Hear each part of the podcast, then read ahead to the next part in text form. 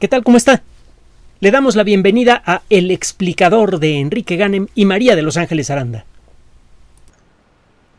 La lucha contra la enfermedad COVID-19 sigue desde luego activa.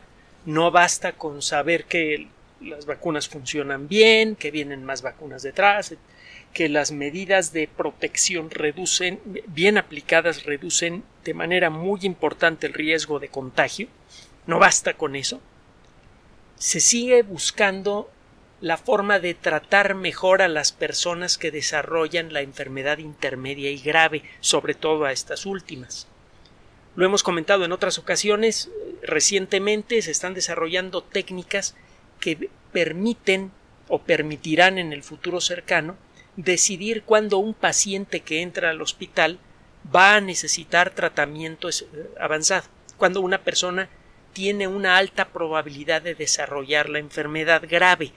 Hace poco le presentamos a usted una nota, la presentamos desde luego muy por encimita, si quiere más detalles lo hacemos con mucho gusto. La cosa es que con un examen de sangre simple, un grupo de investigación encuentra una relación muy directa entre la concentración de ciertas sustancias en la sangre fáciles de medir y el grado de enfermedad que va a desarrollar esa persona en el futuro cercano.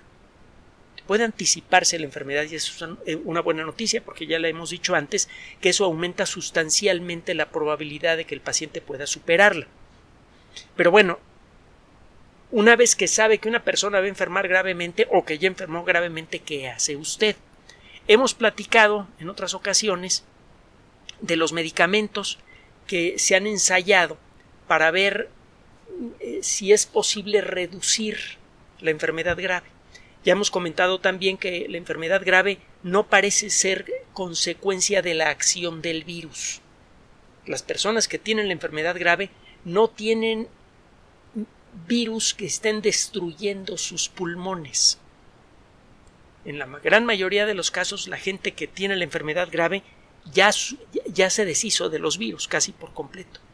El problema está en, en que el sistema inmune queda desajustado y es el sistema inmune el que ataca los pulmones. Y hemos comentado que existen sustancias que sirven para reducir ese proceso. Cuando tiene usted un sistema inmune demasiado activo, una de las consecuencias es el famoso proceso de inflamación, del que hemos hablado en muchas ocasiones.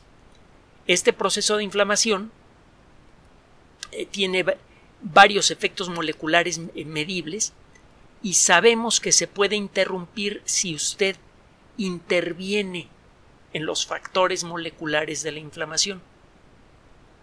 Tiene ya mucho tiempo que los médicos están muy interesados, médicos y los investigadores, están muy interesados en entender bien el fenómeno de la inflamación porque sabemos que detrás de ese fenómeno general existen muchos eh, muchas cosas que queremos eliminar. Por ejemplo, el cáncer, por ejemplo, la obesidad, por ejemplo, eh, cuestiones relacionadas con la hipertensión, la misma hipertensión, perdón. Es decir, hay, hay muchos ah, muchas condiciones de salud que podrían en mucho mejorar si fuera posible mm, tener un control mejor sobre el comportamiento del fenómeno inflamatorio. Entre otras cosas, tenemos las enfermedades autoinmunes, cuando el cuerpo comienza, el sistema de defensa del cuerpo empieza a atacar al cuerpo mismo. Más o menos lo que sucede, pero de manera aguda y brutal, con COVID-19 avanzado. Pues bien, se vienen ensayando medicamentos antiinflamatorios de distinto tipo, desde ibuprofeno, que lo puede usted comprar en prácticamente todo el mundo sin receta médica, hasta cosas mucho más delicadas, aunque sean comunes, como la dexametasona. Y se ha encontrado que cuando la enfermedad severa ya existe y, el, y la dexametasona es aplicada por un médico conocedor de los efectos de la dexametasona, la probabilidad de que el enfermo supere la enfermedad aumenta. Sigue siendo una situación de, de muy alto riesgo. Eh, una persona que enferma de COVID-19 y necesita ser intubado está en una situación de gran peligro. El peligro disminuye algo cuando se aplica la dexametasona de la manera correcta. ¿Y quién decide cuál es la manera correcta? El médico tratante con base en su experiencia, porque el sistema inmune de cada persona puede reaccionar de manera diferente. Entonces no es un medicamento que convenga tener en cajas en casa, aunque se pueda conseguir con facilidad, y empezar a tomárselo a los primeros, a las primeras molestias eh, en la garganta. Es peligrosísimo eso. La dexametasona reduce la actividad del sistema inmune. Si hace esto usted en el momento equivocado de una infección, de la que sea, usted apacigua su sistema inmune cuando debería estar activo. Y lo que era una infección ligera se puede convertir en una eh, en un problema muy grave, pues. Eh, no se automedique por lo que más quiera. Bueno, el caso es que la dexametasona funciona con limitaciones y se siguen ensayando otros antiinflamatorios. El proceso inflamatorio es bastante complejo, todavía no lo entendemos con suficiente detalle, pero involucra el intercambio de señales moleculares entre las células afectadas, las células que, que están siendo agredidas por algo, y las células del sistema inmune. Estas sustancias que circulan por la sangre y que sirven para señalar la presencia de un foco de infección, para coordinar el funcionamiento de las células del sistema de defensa, etcétera, se llaman colectivamente factores de transferencia. Y uno de estos factores de transferencia que es crucial para entender y controlar el curso de la enfermedad es la interleucina 1. Hemos platicado en otras ocasiones de esta sustancia. El caso es que eh, la interleucina 1 es una eh, sustancia, es una proteína que participa en el proceso eh, inflamatorio, que cuando funciona de la manera correcta le señala al cuerpo la existencia de un problema que requiere de su atención y eh, atrae la atención del sistema inmune al lugar a donde se le necesita. Cuando no funciona correctamente, entonces puede generar una señal de alarma falsa. Usted encuentra este tipo de señales de alarma falsa, niveles excesivos de interleucina 1, en casos como la artritis reumatoide. Ya sabemos que la gente que tiene artritis reumatoide tiene una sobreproducción incorrecta de interleucina 1. En el mundo de la biología molecular se habla de moléculas que tienen ciertas funciones y de moléculas que pueden alterar la capacidad de la primera molécula en realizar su función.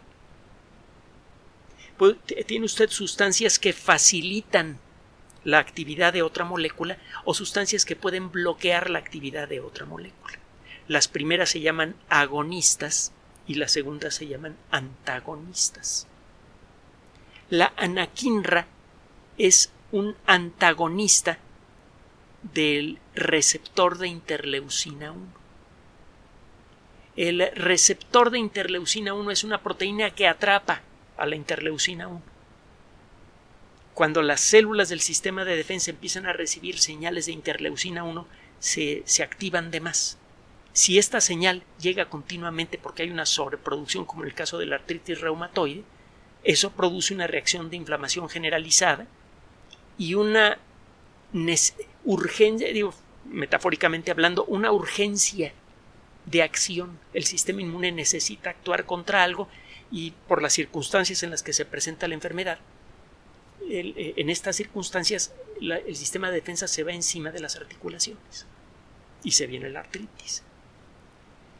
Usted puede entonces generar una sustancia que bloquea la acción no directamente de la interleucina 1, sino de la proteína que está en la membrana de los glóbulos blancos que reciben a la interleucina 1. Como la señal no llega porque la molécula que debería atrapar a la interleucina 1, que es el receptor de interleucina 1, está bloqueada, entonces se empieza a calmar la reacción excesiva del sistema inmune, deja en paz a las eh, articulaciones y entonces las personas que tienen esta condición pueden vivir con el medicamento y con todos sus efectos secundarios, pero pueden vivir sin la degradación continua y los terribles dolores que involucra la artritis reumatoide. Es un tratamiento de soporte, no cura la enfermedad, pero sí la hace más llevadera, en lo que encontramos una cura. Cada vez entendemos más cómo está el increíblemente complejo relajo molecular que involucra una enfermedad autoinmune. Bueno, el caso es que anakinra es un eh, medicamento que bloquea al receptor de interleucina 1, por eso se le llama eh, como se, dice que es un antagonista del receptor de interleucina 1. Es un medicamento que eh, fabrica una empresa sueca, se inyecta en forma subcutánea. Va a encontrar información en la Wikipedia, no le voy a estar recitando la Wikipedia. allí vienen todos los datos eh, clínicos básicos. Si es usted médico, puede usted echarle un vistazo a ese artículo y si le interesa, o, no es usted médico, pero le interesa este rollo, puede buscar el artículo publicado en La Lanceta el 9 de agosto de, 2021, es decir, el día de ayer. La Lanceta, recuerda, es una supereditorial que nació con una sola revista, que así se llama La Lanceta, y que sigue existiendo.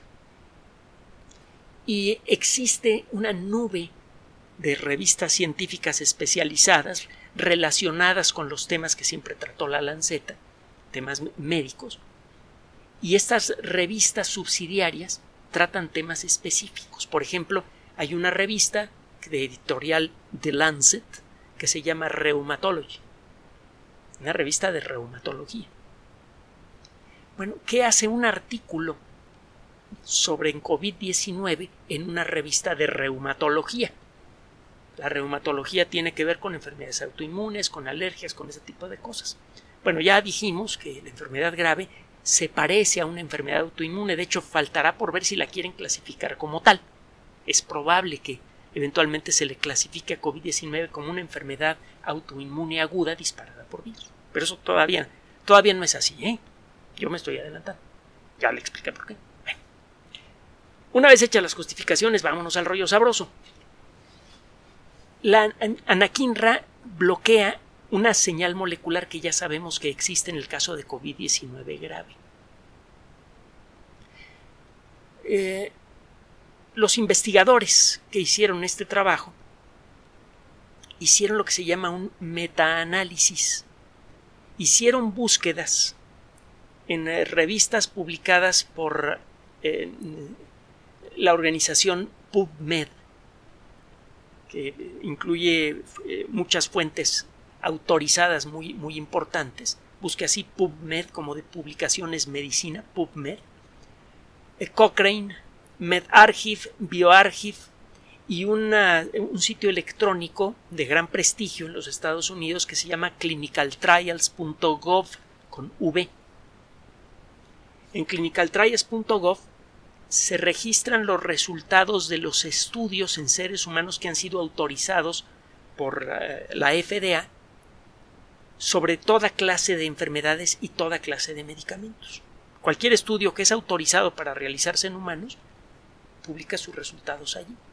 Bueno, estos investigadores se pusieron a, explorar las bases de datos de clinical trials que involucran estudios de toda clase de, de temas realizadas en Estados Unidos y en muchas otras partes del mundo de Medline, que es, una fuente muy autorizada, búsquela porque hace referencia a muchas revistas importantes frecuentemente y otros, otras fuentes. Y lo que se pusieron a hacer es buscar de esos estudios en cuáles se utiliza anakinra en el tratamiento de COVID-19.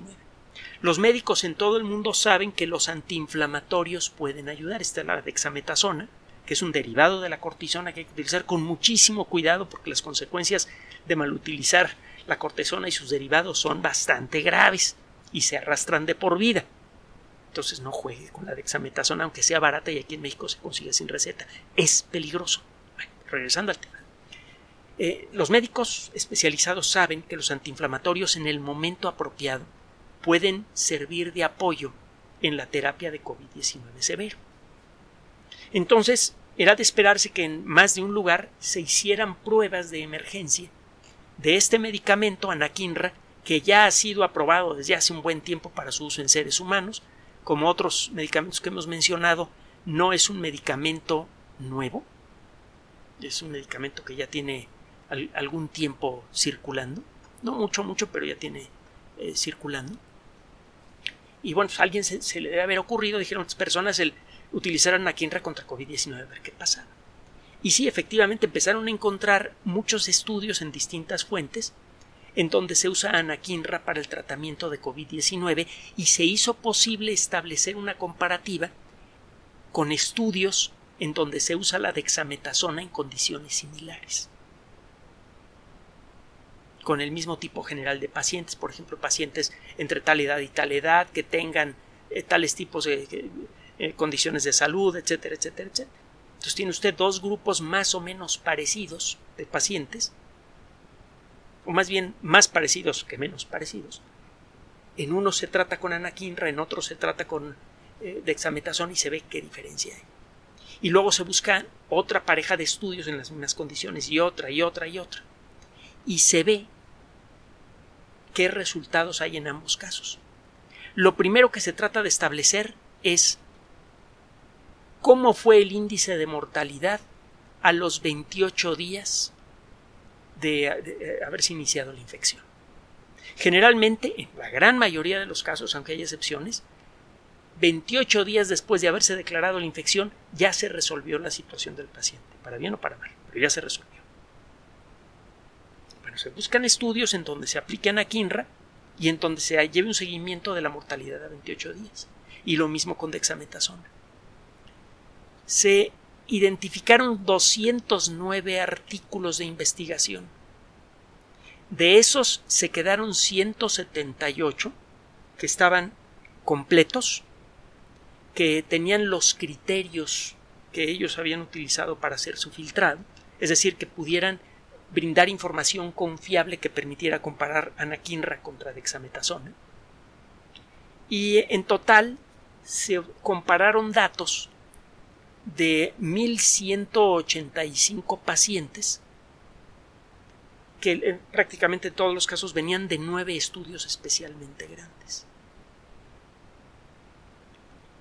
Para no hacerle demasiado largo el asunto, porque hay más detallitos con respecto a la cantidad de pacientes, las técnicas de filtrado de los estudios, los criterios que se utilizaron para medir el efecto de los medicamentos durante el desarrollo de la enfermedad, etc estas personas encontraron que la anakinra aumenta sustancialmente la probabilidad de supervivencia cuando se da sin dexametasona. Cuando se da con dexametasona no hay efecto. Cuando se da anakinra no aumenta la probabilidad de infecciones secundarias. Cuando usted da una cosa como la cortisona que apacigua el sistema inmune, siempre existe el riesgo de que estas personas que reciben el medicamento y que están inmunodeprimidas, su sistema inmune está atontado, pues que se pueda meter por ahí una bacteria, algún otro virus y pueda hacer chuza con, el cuerpo de una persona. Estas infecciones secundarias son peligrosas cuando hay un tratamiento eh, eh, antiinflamatorio. Todos los antiinflamatorios deprimen la acción del sistema inmune. Por eso se recomienda si lo vacunan, pues que de preferencia evite los antiinflamatorios, aunque sean ligeros como el ibuprofeno. ¿No? ¿Para qué deprime al sistema inmune si está en entrenamiento para aprender a reconocer a SARS-CoV-2? Bueno, el caso es que se encuentra que la anakinra tiene un efecto interesante para mejorar la probabilidad de los pacientes enfermos de COVID-19 se convierte en otra herramienta más que a juicio del médico tratante puede ser utilizada para casos especiales. Hay gente que no va a responder bien a la dexametasona. Hay gente que puede ser alérgica a la dexametasona. Hay gente que tiene un historial de uso de dexametasona con malos resultados. Hay circunstancias moleculares que se pueden estudiar en la sangre de un paciente que sugieren que darme dexametasona no es una buena idea. En ese caso, ya existe una alternativa. The Lancet Rheumatology, 9 de agosto de 2019. Primera nota. Segunda nota. ¿Tiene usted personas que están trabajando con gente enferma continuamente? Esta gente a lo mejor no le han llegado las vacunas. A lo mejor no se han vacunado por el motivo que sea. Hay una alternativa no tan duradera como la vacuna, pero esta alternativa es muy interesante, es publicada el 4 de agosto de 2021 en la revista de medicina de Nueva Inglaterra, The New England Journal of Medicine. El artículo, al igual que el anterior, es completa, total y absolutamente gratuito. ¿Qué es lo que dice este artículo? Acuérdese de, de los anticuerpos monoclonales.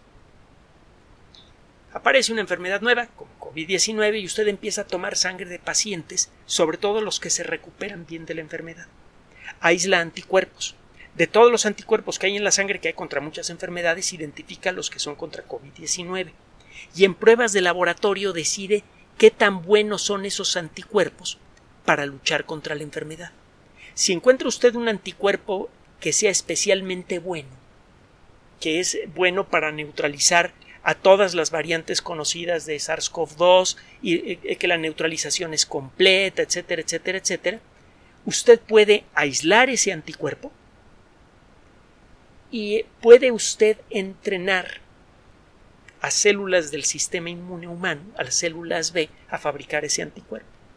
Una vez que lo consigue, usted toma a las células que aprendieron a fabricar ese anticuerpo que es especialmente efectivo y las clona las hace copias, clones idénticos de esas células. Ya se han clonado humanos eh, por millones y millones a nivel celular. Usted clona esas células y las pone a producir en masa todas el mismo anticuerpo. A estos anticuerpos que se producen en masa, en forma sintética, se les llama anticuerpos monoclonales. Usted mete esos anticuerpos en un líquido que los estabiliza y los vende como un tratamiento contra tal o cual enfermedad. Incluso les da nombre el casiribimab, ahora sí se lo dije bien, la primera B es V, la segunda es B grande, y el idebimab. Son dos medicamentos hechos con anticuerpos monoclonales que son muy buenos para luchar contra COVID-19. Está demostrado, y lo hemos comentado en ocasiones anteriores, que reducen de manera importante el riesgo de hospitalización o muerte en personas que estén expuestas a la enfermedad y no estén vacunadas. Antes de que llegaran las vacunas o cuando estaban en pruebas de nivel 1, nivel 2, nivel 3, se le daban cuando era posible, porque estos medicamentos generalmente son difíciles de producir y son caros, se le daban a personas que estaban tratando pacientes que estaban ingresando a salas de urgencia. Hubo muchos casos de personal médico de, de todos los tipos que enfermaron de COVID-19 muchos murieron. Volvemos a insistir que esa es la gente verdaderamente heroica y no los payasos de las películas. Esa es la gente heroica. Eh, la que pone su vida en, en, juego para salvar las vidas de otros. Eso nunca se nos debe olvidar.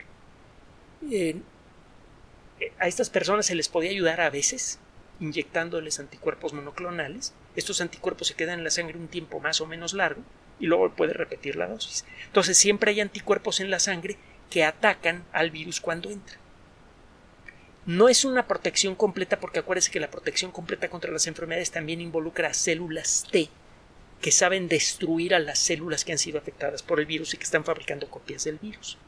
la inyección de anticuerpos monoclonales no entrena al sistema inmune a enfrentar a COVID-19 pero los anticuerpos circulando por, los fluidos del, cuerpo, por la sangre, por la linfa, ciertamente sí reducen mucho la probabilidad de que la, enfermedad eh, eh, eh, logre establecerse de manera peligrosa en el cuerpo de una persona, reducen mucho el riesgo. Bueno, estas personas, las que reciben estos, estos anticuerpos, sirvieron en forma voluntaria de conejillos de indias para evaluar el efecto de estos anticuerpos monoclonales en, la lucha contra COVID-19. Se vio que estos anticuerpos son buenos y que en combinación son mejores. Si usted mezcla los anticuerpos que vienen en un paquete de casirivimab y en otro de indevimab, usted obtiene un nuevo producto que también se vende, se llama Regen Cov regen como de regente, luego guion COV. Antes se conocía como Regen COV2, REGN-COV2. Ahora al mismo medicamento se llama Regen-COV. Bueno, lo que se.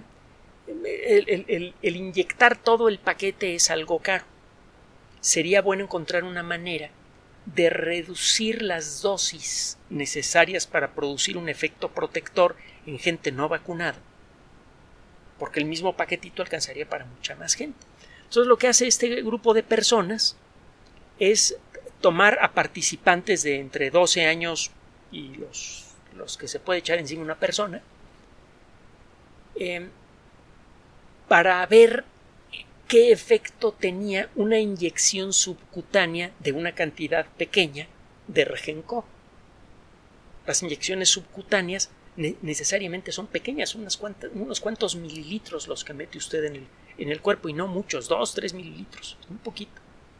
Bueno, ¿qué hicieron estos investigadores? Tomaron un grupo grande de personas de 12 años para arriba.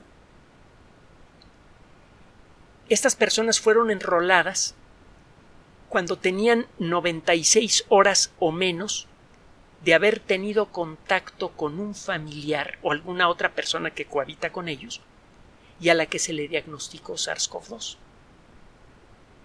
Estas personas están en gran riesgo de contagio.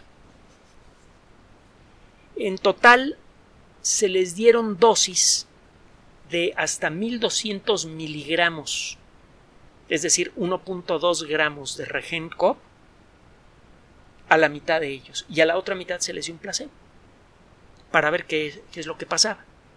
Los resultados fueron muy buenos. Eh, las personas que recibieron Regenkov fueron en total 753. Solamente 11 desarrollaron la enfermedad, es decir, el 1.5%.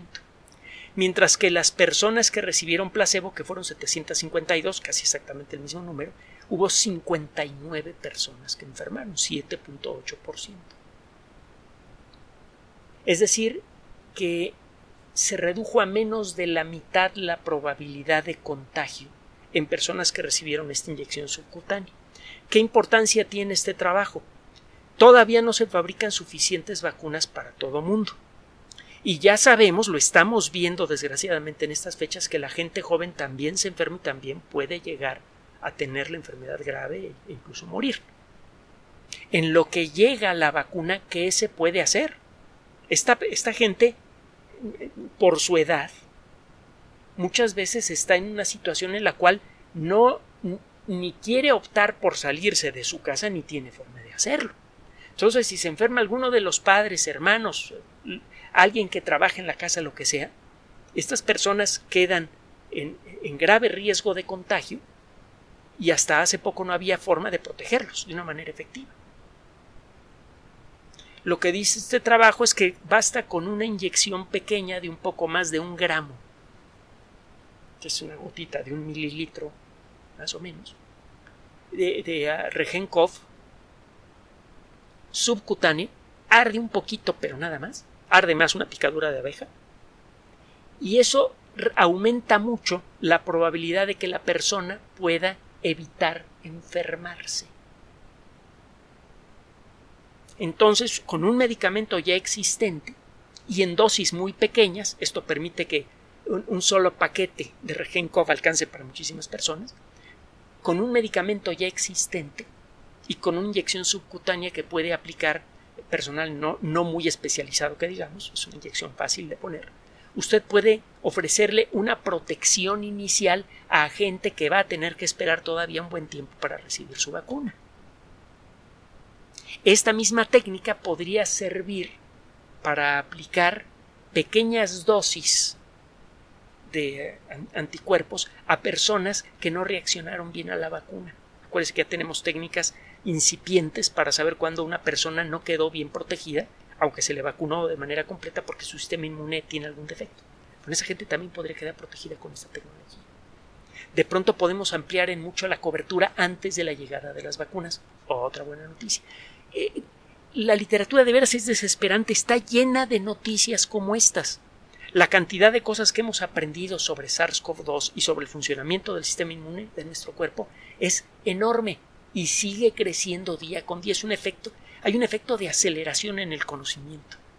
En, sus primeras etapas, cuando usted explora un nuevo tema, el que sea, el progreso siempre es lento y luego el progreso comienza a acelerar, acelerar, acelerar, hasta que se vuelve como una locomotora, se vuelve imparable. Y eso es lo que está pasando con nuestro conocimiento sobre SARS-CoV-2 y sobre COVID-19. Entonces, otra vez, cada día que pasa y en que está usted bajo la protección que ofrece la mascarilla, la sana distancia, los consejos que le da la gente que sabe, que se pone la vacuna, que tiene una forma sana de vivir que reduce las probabilidades de contagio. Cada día que pasa usted protegido, protegida contra la enfermedad, es un día en el que ganamos mucho conocimiento para poder luchar mejor contra ella. Entonces, por favor, gane tiempo. Hágale caso a las autoridades de salud. Protéjase. Si ya se vacunó, sígase protegiendo. Haga caso de lo que dicen los expertos. Tenga la calma. Gracias por su atención. Además de nuestro sitio electrónico www.alexplicador.net, por sugerencia suya tenemos abierto un espacio en Patreon, el explicador Enrique Ganem, y en PayPal, el explicador patrocinio por los que gracias a su apoyo sostenemos este espacio. Puede usted descargar gratuitamente estos audios en formato MP3 en Spotify y en iTunes como El Explicador sitio oficial y en SoundCloud como El Explicador y con formato de video en YouTube en El Explicador sitio oficial. Recuerde nuestras redes sociales de siempre, Twitter Enrique-Ganem y en Facebook Enrique Ganem sitio oficial, El Explicador y los grupos que usted ya conoce. Finalmente, el explicador siempre somos María de Los Ángeles Aranda y Enrique Ganem. Gracias.